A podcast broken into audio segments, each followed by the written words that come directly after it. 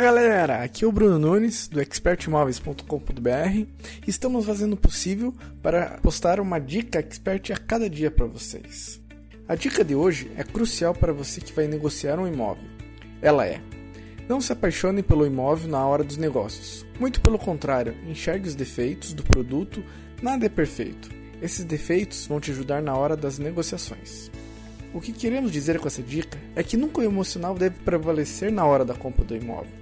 Você pode gostar sim do imóvel, mas procure todos os pontos negativos dele, como por exemplo, a localização pode ser um ponto negativo.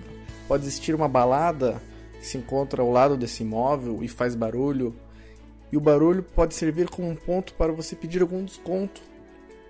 Algum acabamento que você não goste, como o piso, pode servir ao teu favor na hora da negociação. Quando estiver conversando sobre o valor do imóvel com o vendedor, comente todos esses pontos negativos a ele, pedindo assim um valor abaixo do mencionado. Essa é uma das técnicas de negociação que abordamos no nosso curso Expert Imóveis, o curso completo para você comprar o seu imóvel.